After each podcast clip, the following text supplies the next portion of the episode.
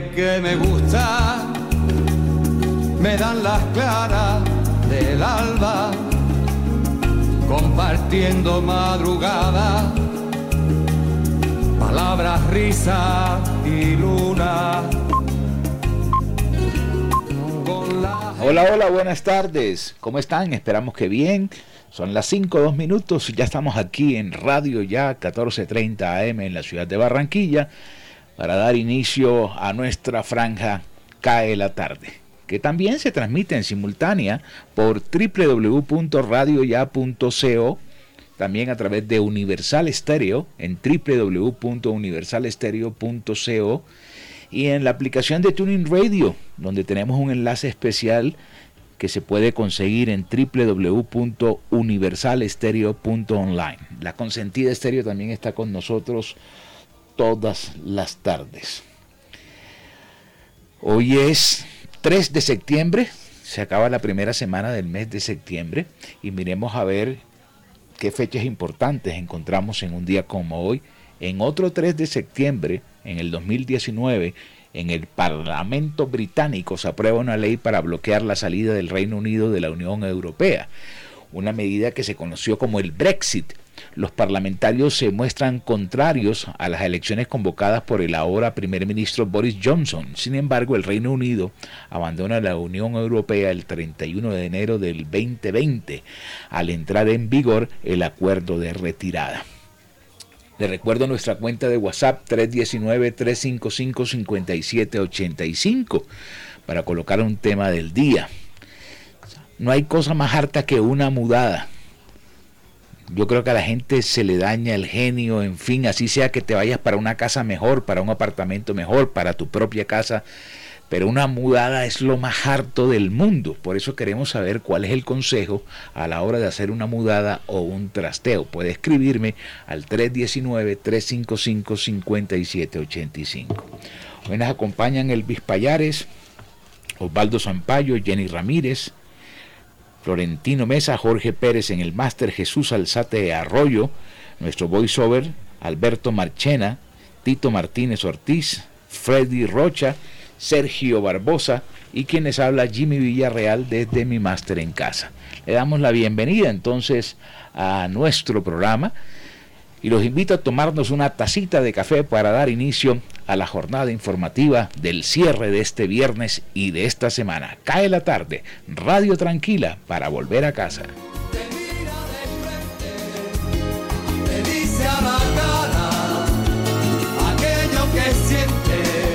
Cae la tarde radio para regresar a casa.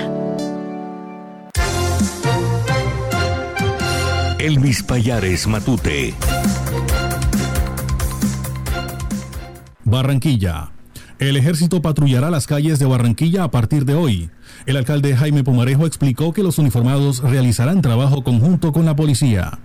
Hoy, el alcalde Jaime Pumarejo anunció el arribo de 200 militares a la ciudad de Barranquilla para reforzar los patrullajes que se realizan en varios sectores en el marco del plan que se ha puesto en marcha para frenar la inseguridad. El mandatario distrital expuso que los uniformados trabajarán de la mano con la Policía Nacional en varios puntos álgidos. Su llegada hace parte de los compromisos sellados entre las autoridades nacionales y el Distrito para la Reducción de Comisión de Distintos Delitos. Atención. Este viernes, funcionarios del CTI de la Fiscalía de Santo Tomás y Barranquilla capturaron en la calle 52 con carrera 23, barrio San Isidro de Barranquilla, a Yeberlín Arcón Iglesias, el falso médico que laboraba en el hospital del municipio de Polo Nuevo Atlántico. Los funcionarios hicieron efectiva la orden de captura que existía en contra de Arcón Iglesias por los delitos de fraude procesal en concurso homogéneo en cuatro eventos con concurso heterogéneo con estafa, falsedad material en documento público en tres eventos, al igual que falsedad en documento privado en varios eventos. El hoy capturado fue contratado en el centro asistencial tras haber presentado la correspondiente documentación. Arcón Iglesias relacionó un título presuntamente expedido de la Universidad Simón Bolívar. Sin embargo, el alma mater, a través de un comunicado de prensa emitido en su momento, aclaró que Yeberlín Arcón Iglesias estuvo vinculado en el programa de medicina, pero hasta el año 2014 y que solo cursó hasta tercer semestre académico. Atención, la Jornada Nacional de Vacunación en Barranquilla avanza con buen movimiento pese a la falta de segundas dosis de los biológicos de los laboratorios Moderna y Sinovac. La alcaldía distrital, a través de la Secretaría de Salud, aseguró que hay suficientes primeras dosis y segundas dosis de Pfizer y AstraZeneca para continuar con la estrategia local de vacunación frente al virus del COVID-19. Además, dieron a conocer que recibieron un lote con primeras dosis correspondientes al laboratorio Pfizer. El secretario de Salud de Barranquilla, Humberto Mendoza, reiteró que la falta de segundas dosis de Moderna y Sinovac no limita el proceso de vacunación, ya que mujeres gestantes desde la semana 12 en adelante y los mayores de 12 años se pueden vacunar en los distintos puntos. Cartagena. Caballos cocheros del Corralito de Piedra no están en condiciones para trabajar. Así lo informó la Procuraduría General de la Nación tras la visita que realizó personal de la UMATA y el DADIS. La visita de inspección a las pesebreras de Cartagena, realizada por la Unidad Municipal de Asistencia Técnica Agropecuaria UMATA y el Departamento Administrativo Distrital de Salud DADIS, dejó en evidencia el mal estado en que se encuentran los caballos de en dicha ciudad.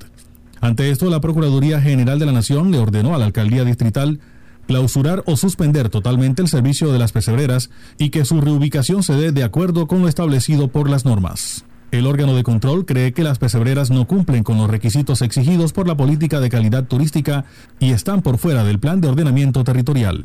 Barranquilla. Alcalde Pumarejo anuncia compromiso de Cor Magdalena para reiniciar el dragado. El alcalde Jaime Pumarejo aseguró que Cor Magdalena se comprometió con el reinicio de dichas labores en los próximos días. Para solucionar la crisis, Cor Magdalena se comprometió con la ciudad que en los próximos días inicie el dragado y no habrá pausa en el mantenimiento hasta que inicie la APP, dijo el mandatario distrital a través de su cuenta de Twitter. Pumarejo sostuvo que la administración distrital continuará en alerta hasta que estos acuerdos se cumplan, teniendo en cuenta las afectaciones que el gremio portuario ha denunciado en reiteradas oportunidades. Cae la tarde, cae la tarde, cae la tarde. La voz de América, noticias del mundo.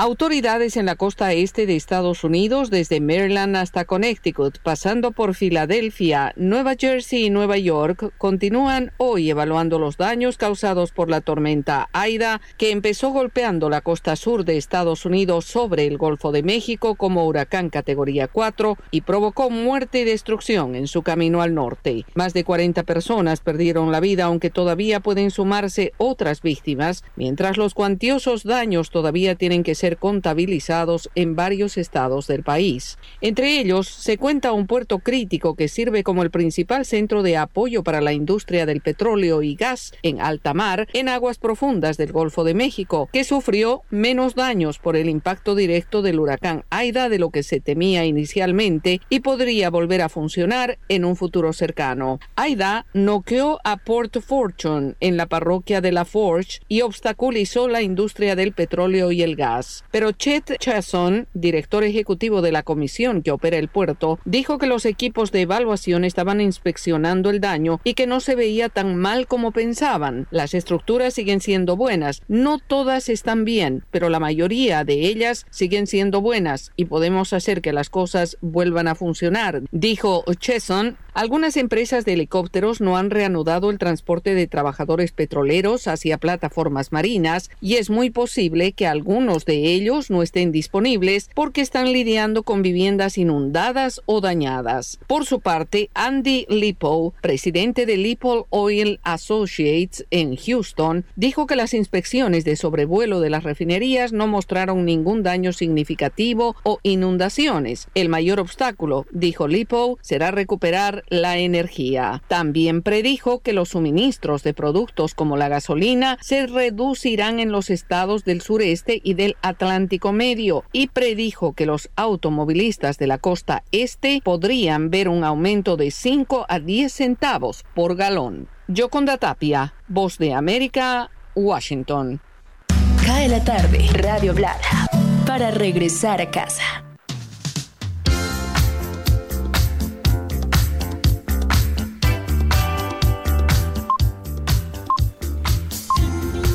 Avanzamos 5 de la tarde, 11 minutos. Miremos otras fechas importantes en un día como hoy. En el año de 1783 se firmó en París el Tratado de Paz que puso fin oficialmente a la Guerra de la Independencia de las colonias americanas de Gran Bretaña.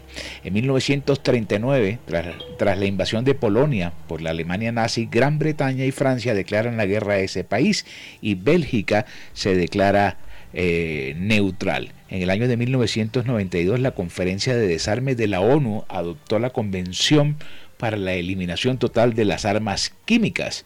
En el año de 1994 China y Rusia acuerdan el control de las armas nucleares. Vamos a ver qué más encuentro aquí. En 2017 Corea del Norte prueba su bomba atómica más potente hasta la fecha. Bueno, Ahorita miraremos quién nació y quién murió un día como hoy. ¿Cómo está la temperatura? Y muy buenas tardes, Jorge. Bienvenido. Muy buenas tardes, Jimmy. Cordialísimo saludo para usted, para los oyentes de K en la tarde, que a partir de ese momento se conectan con nosotros a través de cualquier plataforma digital donde aparece Radio Ya.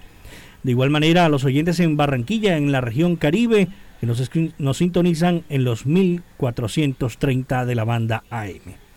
A esta hora tenemos una temperatura agradable en la ciudad de Barranquilla, cielo parcialmente nublado, 29 grados centígrados la temperatura. Tendremos una temperatura mínima en horas de la noche de 26. La sensación térmica a esta hora es de 31 grados centígrados. Probabilidad de lluvia de un 7% después de las 6 de la tarde. La humedad del 76%, vientos de 18 kilómetros por hora, el sol se ocultará a las 6 y 8 minutos de la tarde. La visibilidad en el aeropuerto Ernesto Cortizos es de 9,6 kilómetros. Como ya lo dijimos ayer, continuamos durante varios días con el tema de la luna. La fase lunar sigue en cuarto menguante, mi estimado Jimmy. Ok, perfecto ya me están llegando mensajes sobre el tema del día. Vamos a ver quién escribe aquí. Ricardo Pantojo. Dice, sí, no hay nada más harto que una mudada. Le voy a dar unos consejos. Primero haga una lista de lo importante que vaya a utilizar. Bote o regale lo que ya no use. Eh, guarde la música. Disfrute eh, del cambio, ya que si se va a una casa más grande o un apartamento mejor, eso tiene una una gran ventaja. Tengo una experiencia de seis trasteos antes de llegar por fin a mi casa. Todo un proceso. Vamos a ver qué más me escribe aquí. Paulina Gómez dice, el mejor consejo que puedo dar es contratar un carro o camión cerrado. La privacidad es lo más importante para que nadie vea sus cosas personales al llegar al nuevo lugar. La gente es muy chismosa, don Jimmy, y entonces se dan cuenta de que la butaca está rota, de que la nevera le falta pintura, todo cerrado y envuelto. Bueno, le agradezco el consejo. Avanzamos, 5 a 14 minutos, cae la tarde.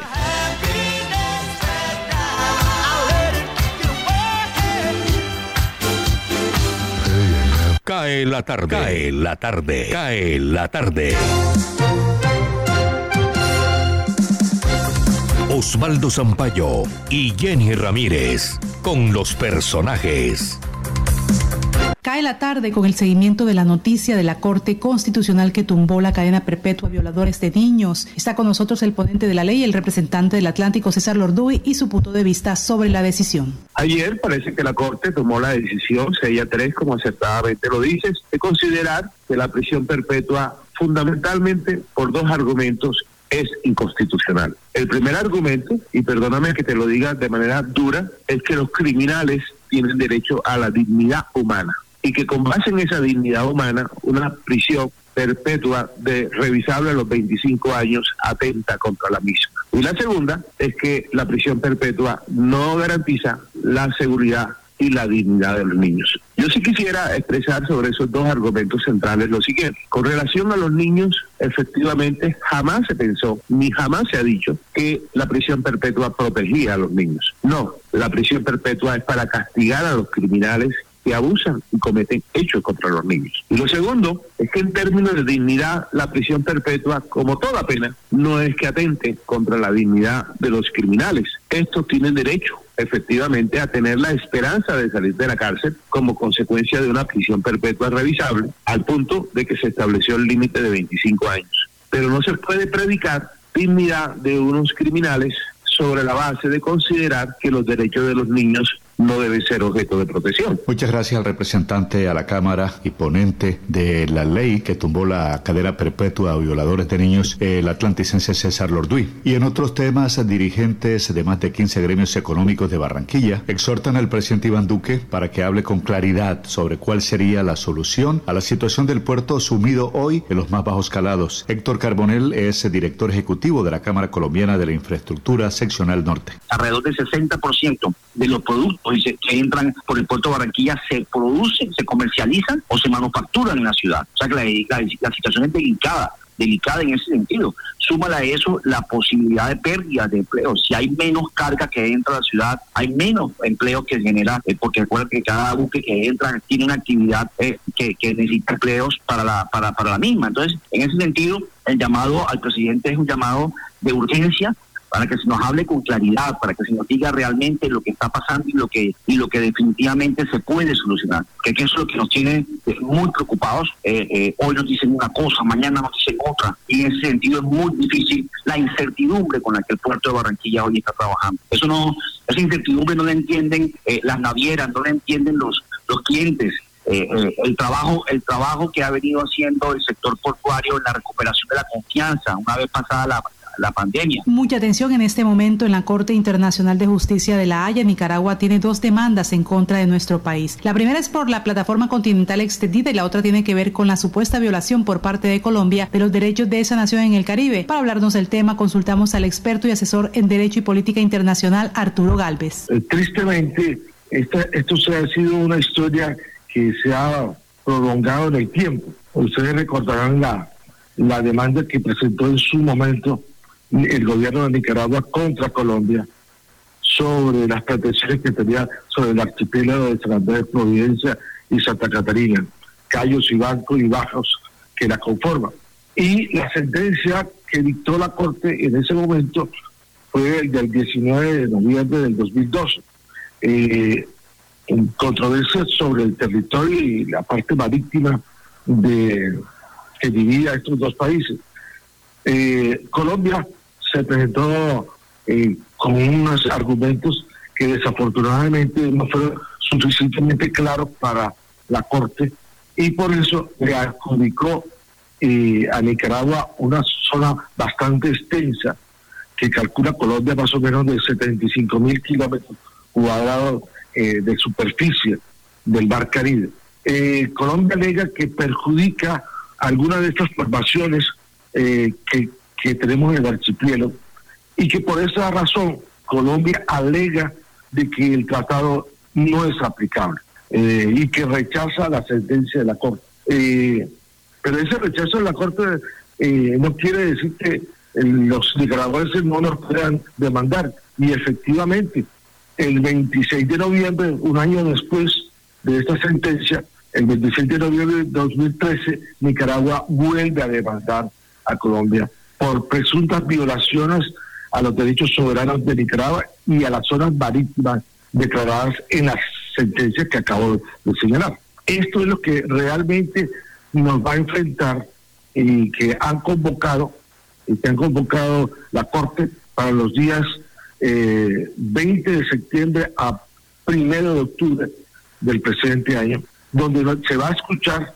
los alegatos orales tanto de Nicaragua como de Colombia, para poder dictar una sentencia de fondo sobre este aspecto concretamente. Muchas gracias al experto y asesor en Derecho y Política Internacional Arturo Galvez. En medio de la inseguridad generalizada, los habitantes del suroriente de Barranquilla protestan y piden a las autoridades más acción. Fabián Meléndez es un oyente de Cae la Tarde. El llamado de los vecinos o la desesperado porque realmente todos los días representa un atraco, a veces son varios. El día de ayer a las 6 de la mañana en el restaurante El Socorro, eh, si se dan cuenta en el video, prácticamente una banda, eh, entre eh, son cinco personas en tres motos y se, dos de los parrilleros se bajan y el último con el arma apunta con un mayor ángulo eh, la capacidad operativa que tienen estos bandidos para poder eh, trabajar en conjunto.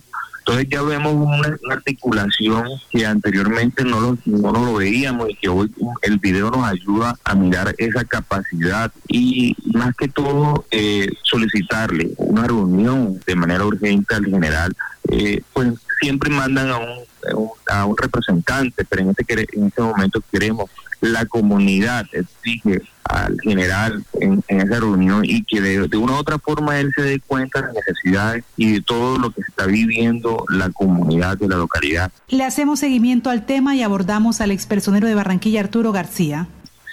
A ver, el tema del, del atraco eh, que ha originado junto con los homicidios eh, la preocupación incluso del gobierno nacional que ya hace 15 días estuvo aquí en cabeza el mismo presidente, ministro de Defensa, varios ministros, los comandantes de los diversos organismos de seguridad del Estado.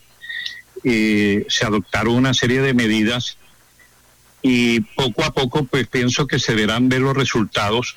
Ha habido una serie de golpes contundentes en los últimos días en cuanto a capturas colectivas, pero en lo que tiene que ver con el atraco eh, o, integralmente el gran debate, no de ahora, de mucho tiempo. Si ustedes que han manejado mucho estas noticias recordarán, al menos en los últimos cinco años, que me di a la tarea de registrar diversas noticias de editoriales, presencia de, de presidentes, ministros, consejos de seguridad, pronunciamiento de los consejos, las asambleas, la misma sociedad civil, el tema de, de la percepción de seguridad versus realidad autoridades defienden obviamente una actuación, un trabajo, tratan de, de, intentan de enfrentar una situación, pero desafortunadamente nosotros lo que estamos observando es una situación, un proceso muy creciente de organizaciones delincuenciales, en donde incluso ya se llega a hablar de que el atraco no está relacionado solamente con grupos locales, sino que muchos de estos grupos locales eh, que hoy en día tienen, diríamos, hasta una especie de control y representación criminal en determinadas comunidades, se mueven en esos sectores.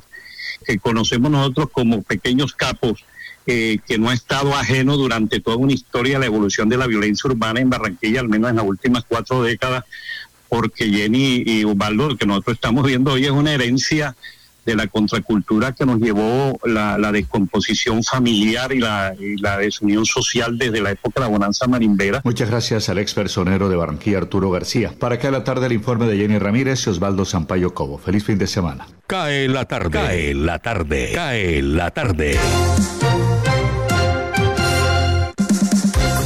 Radio Francia Internacional. Noticias del Mundo.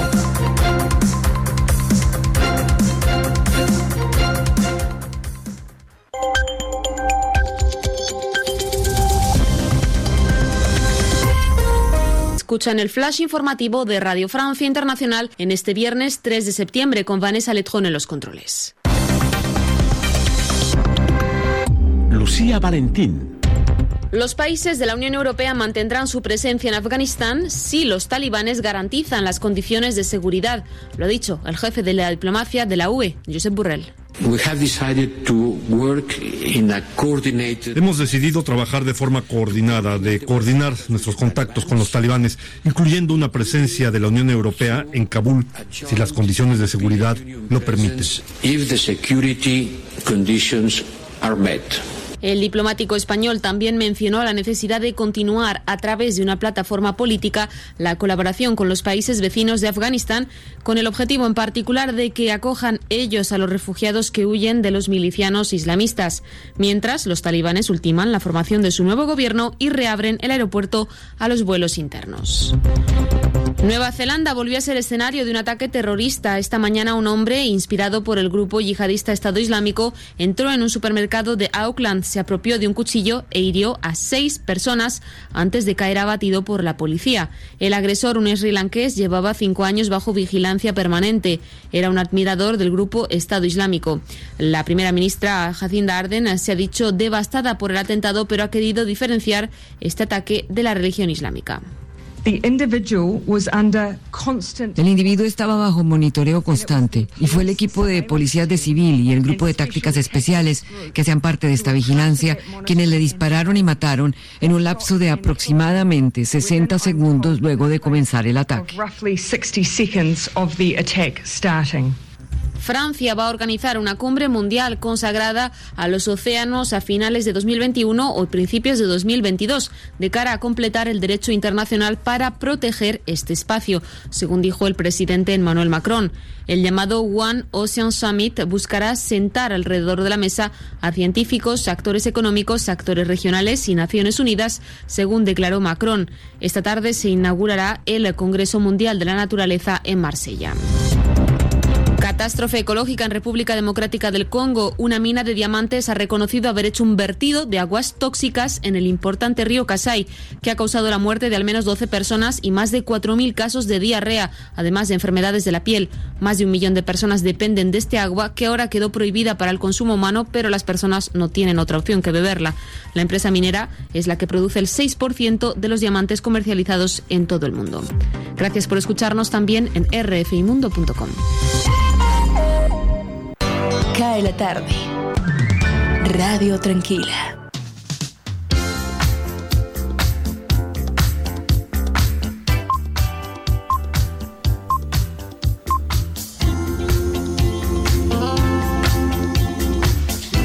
5 de la tarde, 27 minutos. Miremos quién nació el 3 de septiembre en el año de 1885. Ferdinand Porsche, fundador de los carros Porsche. 1926, Irene Papas, actriz. Entre otras cosas, Irene Papas fue quien protagonizara Sorval griego. Ayer estábamos hablando de esa película. En el año de 1965 nació Charlie Sheen, actor. Miremos a ver quién murió un 3 de septiembre. Frank Capra, director de cine, murió en 1991. Espartaco Santoni, actor y productor en 1998. Mike Edwards, famoso músico también 2010. Y miremos que hoy se celebra la fiesta gastronómica. Ah, esto no tiene nada que ver con nosotros. Hoy, hoy es el, se celebra de San Gregorio Magno Papa, el santoral de la fecha. El 3 de septiembre de 1949 nació José Néstor Peckerman, que fue director técnico de la selección colombiana de fútbol. Hay muchas viudas de Peckerman todavía cuando ven los partidos como el que hizo ayer Colombia ante Bolivia. 5-28, avanzamos.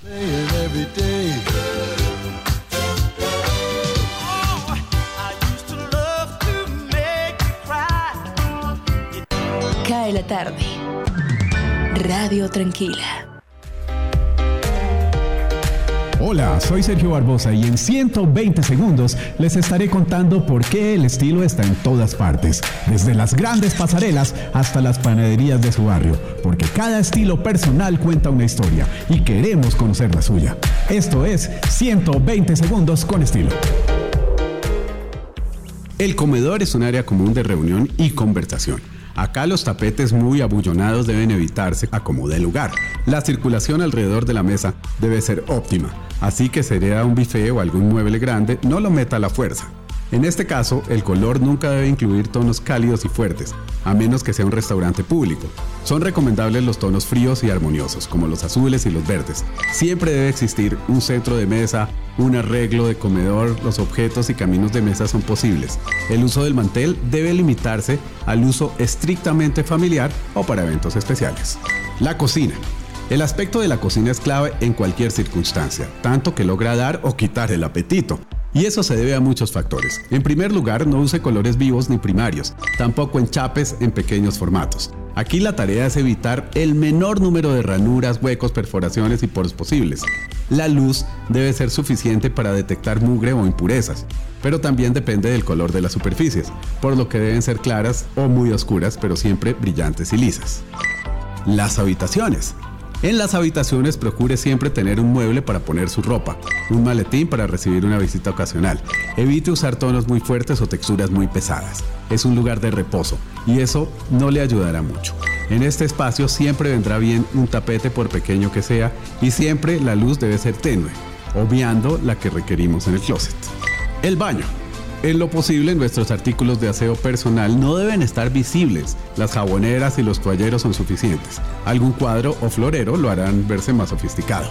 La luz debe ser natural y cálida, preferiblemente. También se debe usar un espejo más grande que resista el espacio y siempre debe dejarlo como lo encontró.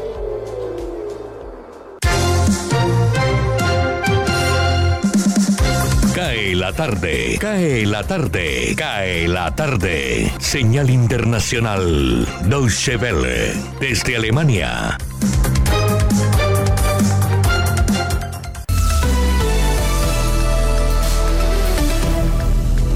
En Nueva Zelanda, un presunto terrorista perpetró este viernes un ataque con cuchillo en un supermercado, dejando al menos seis personas heridas, algunas en estado crítico. Ocurrió alrededor de las 3 de la tarde hora local, en la zona oeste de la ciudad neozelandesa de Auckland. El agresor era un hombre de 32 años y nacionalidad srilankesa, partidario del grupo terrorista Estado Islámico. En rueda de prensa, la primera ministra de Nueva Zelanda, Jacinda Ardern, insistió en que era una persona de interés para las autoridades desde 2016. El agresor era vigilado constantemente. Han sido precisamente los especialistas que pertenecían a la unidad de vigilancia de la policía los que le han disparado y matado en un lapso de apenas 60 segundos desde que comenzó el ataque.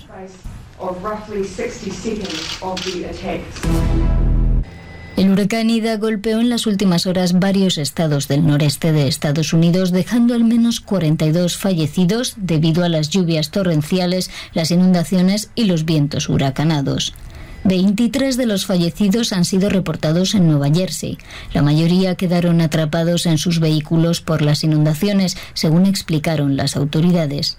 Mientras que en Nueva York el huracán causó al menos 12 víctimas mortales, el metro y el transporte aéreo quedaron suspendidos y miles de personas siguen sin electricidad tras el paso del huracán, convertido en ciclón posttropical.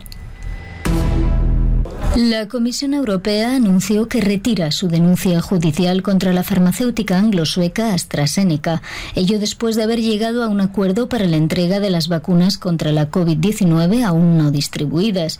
El acuerdo de conciliación establece que AstraZeneca entregará 135 millones de dosis adicionales a finales de 2021 y las dosis restantes a finales de marzo de 2022. Concluye así la batalla judicial que se inició porque Bruselas sospechaba que los retrasos de AstraZeneca no se debían a la acelerada producción de la nueva vacuna, sino a que el laboratorio había suministrado las dosis europeas a otros clientes. En la capital peruana, un grupo de manifestantes se enfrentó con la policía en las inmediaciones del Palacio de Gobierno durante una protesta contra el primer ministro Guido Bellido. Los manifestantes acusan a Bellido de haber realizado supuestos comentarios machistas y sexistas contra una diputada de la oposición. Cae la tarde, Radio Blada, para regresar a casa. Sometimes I think about us but I never wanna fall again. Ah. Yo no te quisiera olvidar. Son las 5 de la tarde, 34 minutos. Quiero recordarles que también tenemos activa la línea fija de la emisora 309 1015, 309 1015. O como estamos ahora con nueva numeración, sería 605-309-1015. ¿Es así, Jorge? Correcto. Ah, bueno. Porque como ahora hay nueva numeración, hay que agregarle el 60 más Sí, pero el número de... todavía se está utilizando la misma marcación. Recuerde que ya a partir del 1 de diciembre sí ya deberá usted marcar el 605, pero la idea es irnos habituando al 605. Acá en Barranquilla, en la costa, pues. Así es. Bueno, me escribe Alexander León, dice, todo lo que pueda empacar en cajas, a las cajas amárrelas bien, eh, los muebles que se puedan desarmar, guarde los tornillos, evite las bolsas, son incómodas y no protege nada, no lleve lo que ya no necesita, incluidas personas.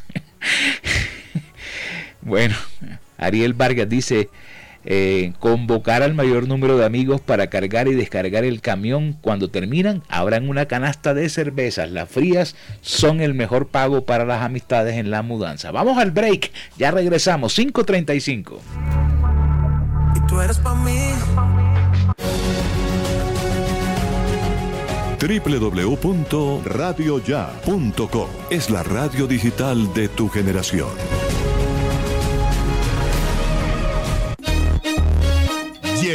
La tienda express, el más espectacular programa de fidelidad para tenderos y consumidor final. La tienda express, módulo de mercadeo y radio promocional multimarcas que se comunica con los tenderos a través de la radio y visita las tiendas sembrando su producto. La tienda Express, 20 años diseñando estrategias exitosas con las mejores marcas del país. La tienda Express, mayores informes al 315-545-3545. Noticias Ya es información, análisis, opinión en Barranquilla y el Caribe. Sintonízate en los 94.1 FM de Uniautónoma Estéreo y los 1430 AM de Radio Ya. Noticias Ya, con la dirección de Jenny Ramírez y Osvaldo Sampaio Cobo. Escúchanos desde las 4 y 45 hasta las 9 de la mañana. Cae la tarde. Radio Tranquila. Cae la tarde. Cae la tarde. Cae la tarde. Gustavo Álvarez Gardiazabal, la crónica del día. Algo que no nos han explicado debe estar pasando en la organización y desarrollo del deporte colombiano. Nos hemos ido convirtiendo en un país exportador de ciclistas y futbolistas y ahora va a ser de paraolímpicos. A casi todos les va muy bien por fuera. Los Cuadrado, los Zapatas, los Murieles y los más de 400 futbolistas jugando en equipos de casi todo el mundo harían sospechar a quien no conozca Colombia que en este país la organización administrativa y promocional del fútbol debe ser una maravilla. Y ni se diga de los ciclistas, hechos solamente como adolescentes en las bielas nacionales, porque casi todos los exitosos fueron formados desde los 17 años en equipos de marca europeos o en los italianos especializados en descubrir los aguapaneleros en Zipaquirá o en Cómbita y volverlos campeones. Pero si va y se hurga un poquito nomás en la estructura de las ligas y las federaciones, lo que se encuentran son chascos fritos, como las rosquillas en la plata que les da el Estado. Es curioso, los partidos de los estadios y la vuelta a Colombia y el clásico RCN parecen de mentiritas. Antes eran el semillero de los deportistas triunfadores. Ahora los partidos de fútbol que se juegan en Colombia, como las competencias de ciclismo, son para los saldos que los agentes contratistas no pudieron colocar en las canchas o carreteras del extranjero. No sé si por estos días se despertará después de los Paralímpicos de Tokio un proceso similar, porque si medimos el número de medallas obtenidas por los deportistas normales, con la cosecha estupenda y enorgullecedora de los impedidos, la inversión que el Estado, las ligas, las federaciones y hasta los patrocinadores hacen por unos y por otros es inversamente proporcional en cantidad y resultados. Es posible que lo invertido por las dirigencias deportivas en los deportistas normales, desde el ministerio hasta la más humilde liga parroquial, no se compense con los resultados logrados por los paradeportistas. Eso sí, no intentemos explicarlo porque podemos ser injustos exagerados. Dejémoslo así. Los grandes triunfadores fueron los deportistas paralímpicos. Las medallas las trajeron ellos, no los otros. Muchas gracias. Alberto Marchena, con rock a domicilio en Cae la Tarde. Un 3 de septiembre del año de 1990, George Michael regresa a la música y lanza su álbum Listen Without Prejudice Volumen 1. Después de una dura pelea con su compañía discográfica Sony Music, George Michael se rehusó a explotar más su imagen y centrarse más en la música. Después del éxito de Fate, no quiso hacer más videos no quiso inclusive que sus fotos aparecieran dentro de la portada del disco. Por eso es que hay un público como portada de ese álbum y por eso en los videos de las canciones de este disco George Michael no aparece. Logra un álbum espectacular, uno de los mejores discos de la década de los 90 de música pop, pero comenzó marcó el inicio de unos años muy difíciles y de una pelea muy complicada de George Michael con su sello disquero Sony Music que prácticamente lo obtuvo por muchos años por fuera del mercado discográfico. Este fue un flashback de Rock a Domicilio.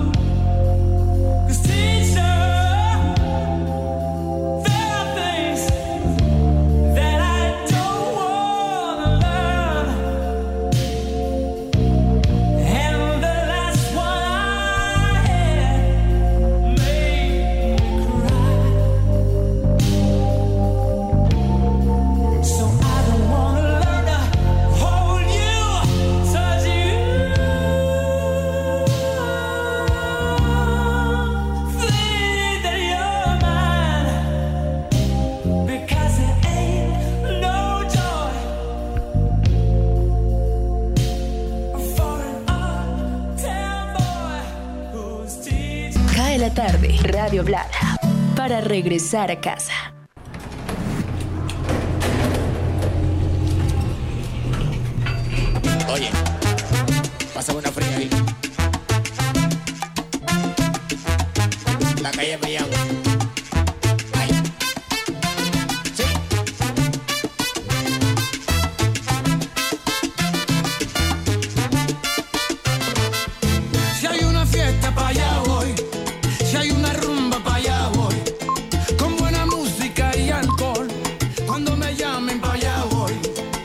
Eso es lo nuevo de Mark Anthony.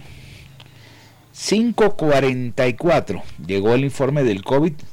En Colombia hay 1.850 nuevos casos, 1.754 recuperados y 61 fallecidos.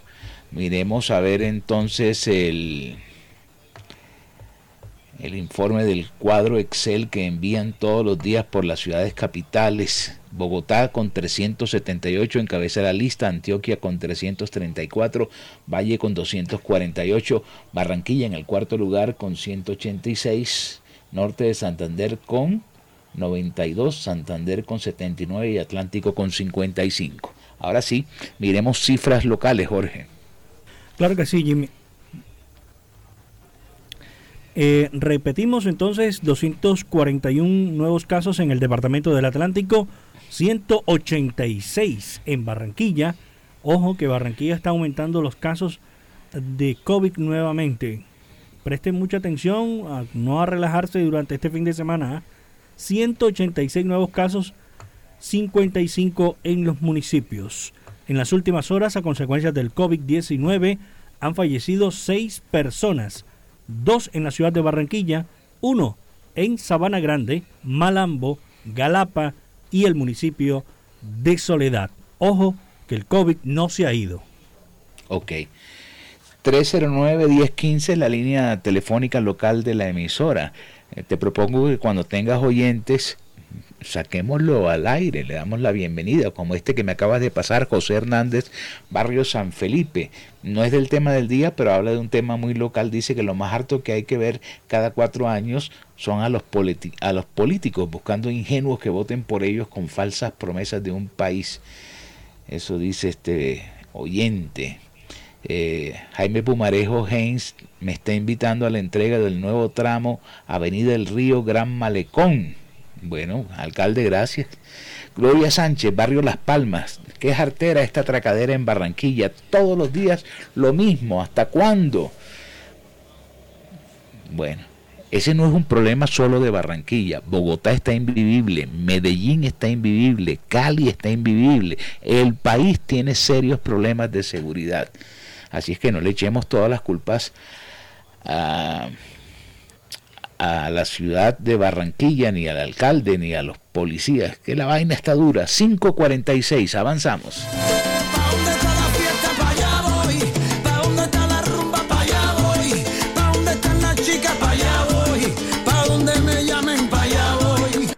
Indicadores económicos. Les saluda Tito Martínez Ortiz. Según ProColombia, uno de los aliados que han hecho posible Econexia, la industria de la moda y la confección en Colombia ha adquirido una mayor especialización y reconocimiento en la fabricación de productos de alto valor agregado. De acuerdo a las últimas cifras del año 2021, las exportaciones de moda colombiana crecieron 42,1% hasta llegar a 344 millones 600 mil dólares entre enero y mayo del 2021. Los principales compradores fueron Estados Unidos, 130 millones 100 mil dólares, Ecuador, 41 millones 500 mil dólares y México, 32 millones 100 mil dólares, según cifras del DANE con análisis de ProColombia.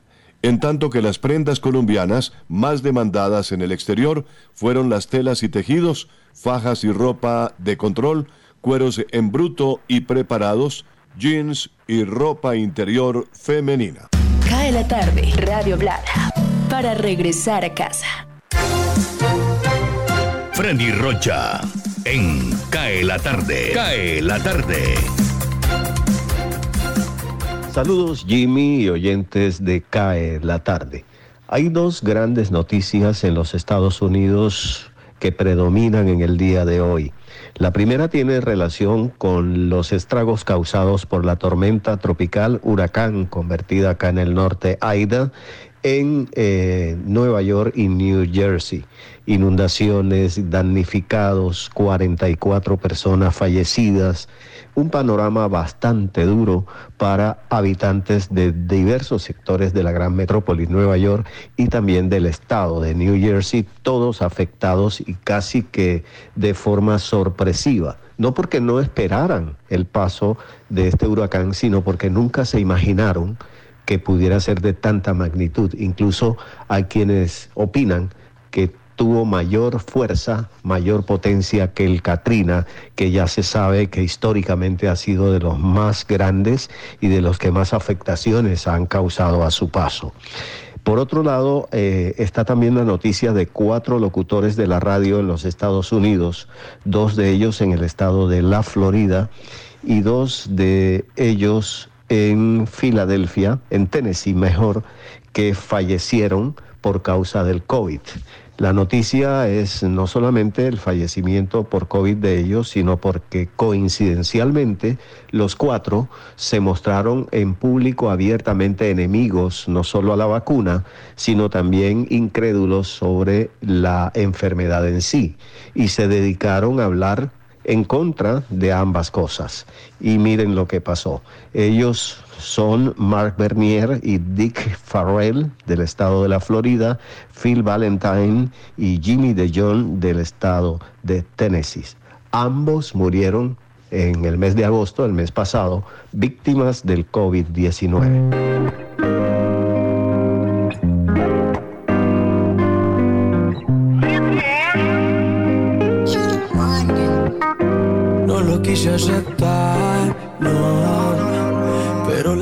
Pasando a la parte musical, Maluma está anunciado para el día 9 de octubre en el American Airlines Arena y también Alejandro Sanz después el día 16. Detrás de tu pelo revuelto sonríe tu cara. Y aunque tu mano y la mía no saben perder. Notas de viaje en Cae la tarde. Me matan. La tarde, Radio Blada, para regresar a casa.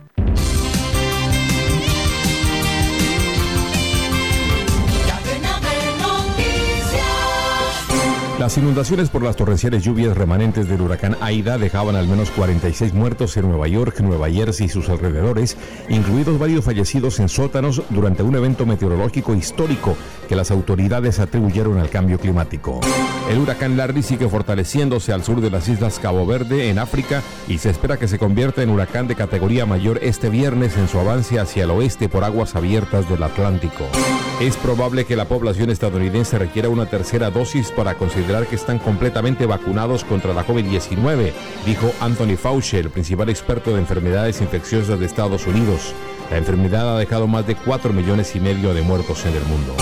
Una corte federal falló que la práctica del gobierno de Estados Unidos de denegarle a los inmigrantes la oportunidad de solicitar asilo en la frontera mexicana hasta que haya espacio para procesar las peticiones es inconstitucional. El presidente de México, Andrés Manuel López Obrador, anunció que enviará una carta a su par estadounidense Joe Biden para insistir sobre su propuesta de otorgar visas de trabajo a centroamericanos y mexicanos y atacar de raíz la migración irregular. La justicia nicaragüense decidió enjuiciar y mantener en prisión preventiva al aspirante a la presidencia Cristiana Chamorro y a otros acusados de lavado de activos a escasos 67 días de las elecciones generales.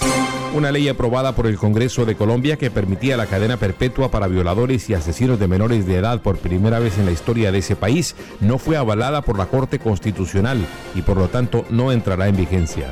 Los talibanes ultimaban este viernes la formación de un gobierno en Afganistán que se verá sometido a un intenso escrutinio internacional para ver si cumplen las promesas de mayor tolerancia, especialmente hacia las mujeres. Esta fue la vuelta al mundo en 120 segundos. Cae la tarde radio, para regresar a casa. Noticias del espectáculo. El cuarteto sueco ABBA anunció su primer álbum nuevo en cuatro décadas y dijo que organizará una serie de conciertos virtuales con avatares digitales. El álbum Voyage saldrá en un par de meses, el 5 de noviembre. ABBA ya lanzó dos de las diez canciones del disco, I Still Have Faith in You and Don't Shut Me Down. Los conciertos se llevarán a cabo en mayo de 2022 en el Queen Elizabeth Olympic Park de Londres y contarán con versiones digitales de sus cuatro integrantes, Agneta Falstock, Bjorn Obvious, Benny Anderson y Annie Friedlingstad. Los avatares con B alta en este caso, se crearon utilizando tecnología de captura de movimiento similar a la utilizada en la serie de películas El Señor de los Anillos y mostrarán a los miembros de la banda como lucían en 1979. ABBA ha vendido más de 385 millones de álbumes y fueron número uno o han sido número uno en Europa, Australia, Estados Unidos y América Latina con temas como Waterloo, Dancing Queen, Fernando, The Winner Takes It All, Take a Chance on Me, Chiquitita, esta última grabada en varios idiomas. Paramount Pictures postergó el estreno de las películas de Tom Cruise Top Gun Maverick hasta mayo de 2022 y Mission Impossible 7 hasta septiembre del próximo año debido al aumento de infecciones por COVID-19. La secuela de Top Gun, que ha sido postergada varias veces durante la pandemia, iba a ser estrenada el 19 de noviembre, justo antes del Día de Acción de Gracias, para dar inicio a la temporada navideña de películas, pero la variante Delta del coronavirus ha complicado el regreso del público a las salas de cine. El 50 aniversario del Centro Kennedy para las Artes Escénicas aquí en Washington comenzará el 14 de septiembre con un concierto y el relanzamiento de producciones en vivo, haciendo eco del evento de 1962 conducido en ese entonces por Leonard Bernstein. El concierto será dirigido por Audra McDonald, ganadora de seis premios Tony, e incluirá a la Orquesta Sinfónica Nacional y a los artistas René Fleming, Christian McBride y Rachel Price. Como invitadas especiales estarán la embajadora Caroline Kennedy, hija del presidente Kennedy, y una de sus hijas, la actriz Rose Schlossberg. Ahora nos vamos a 1970. 9 cuando Franz Jolie, de 16 años para aquel entonces, debuta en la Hot 100 con la canción Come to Me. El tema conquistó la cima de la cartelera Disco Top 100. 1978 Ambrosia estrena How Much I Feel, tema que alcanzó su punto máximo en el número 3 de las 100 calientes durante tres semanas. How Much I Feel fue escrito por el cantante y guitarrista de Ambrosia, David Pack, y en 1973 Gladys Knight and the Pips debutan en la Hot 100 con Midnight Train to Georgia. Alejandro Escalona, Voz de América, Washington. Cae la tarde radio para regresar a casa.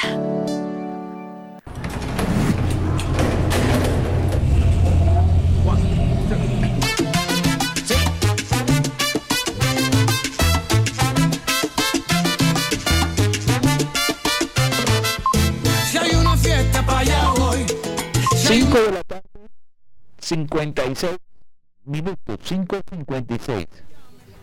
Me oigo raro. Tengo aquí una primicia, Jorge. Bájame el disco. Me mandaron desde Inglaterra lo nuevo de ABBA. Vamos a ver cómo suena. A while ago I heard the sound of children's laughter. Now it's quiet, so I guess they left the park. This wooden bench is getting harder by the hour. The sun is going down, it's getting dark. I realize I'm cold. The rain begins to pour as I watch the windows on the second floor. The lights are on, it's time to go. Se llama Don't Shoot Me Down. El, el lunes lo estrenamos. Creo que estoy pasando por un canal que tengo alterno aquí, el Conrex Opal, pero no sé qué tal soy yo. Excelente sonido. Ah, sí, no Se- sabía. Sí, señor. Quedamos picados. Queríamos Bueno, seguir escuchando el lunes abrimos voz. programa con lo nuevo de ABBA. Hombre, qué bueno. Excelente noticia que vuelve este fenomenal grupo. Vamos con noticias deportivas. Creo que podemos picar un poquito antes del cierre del programa de lo que va a pasar el fin de semana, qué pasa con Junior, en fin. Bueno, arranquemos por el, por el plato fuerte, ¿no? Dejemos el jugo para más tardecito.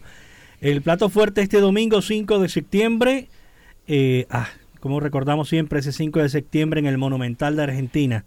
Este domingo a las 2 de la tarde prográmese Buen Fútbol Brasil-Argentina, el clásico suramericano por las clasificatorias a Qatar 2022. Brasil-Argentina 2 de la tarde.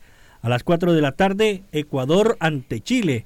A las 5 de la tarde Paraguay en Asunción recibe a nuestra selección colombiana de fútbol. A esa misma hora Uruguay ante Bolivia en el centenario de Montevideo. A las 8 de la noche Perú-Venezuela. Perú-Venezuela cierra la jornada del día domingo. Por supuesto, nuestro fútbol profesional colombiano mañana tendrá actividad a las 4 de la tarde el América de Cali ante el Quindío en el Pascual Guerrero. A las 6 y 5 de la tarde la Equidad ante Jaguares de Córdoba en el Metropolitano de Techo en Bogotá. Podrá usted, Jimmy, acercarse al Metropolitano de Techo a ver a la Equidad. Junior Atlético Huila se tenía que jugar en el Metropolitano este domingo 5 de septiembre, pero usted sabe que viene el partido de Selección Colombia y quieren mantener el campo de juego impecable. Entonces el partido ha sido aplazado, el de Junior ante Atlético Huila. A las 11 de la mañana el domingo, 11 Caldas ante Atlético Bucaramanga en el Palo Grande de Manizales. A la 1 de la tarde el Deportivo Pasto ante el Deportivo Cali en el Departamental Libertad. El poderoso de la montaña recibe en el Atanasio Girardot al Independiente Medellín, el Expreso Rojo. Alianza Petrolera a las 8 y 10 de la noche recibe al líder Atlético Nacional en el Daniel Villa Zapata de Barranca Bermeja. Y el lunes 6, para cerrar esta fecha del fútbol colombiano, Águilas Doradas a las 4 de la tarde ante Deportivo Pereira. El Deportes Tolima a las 6 de la tarde ante Envigado en el Manuel Murillo Toro.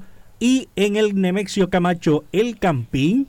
Millonarios de Bogotá, Jimmy, para que se programe el lunes, vuelve el público al Campín, dijo la alcaldesa Claudia López, recibe a Patriotas de Boyacá.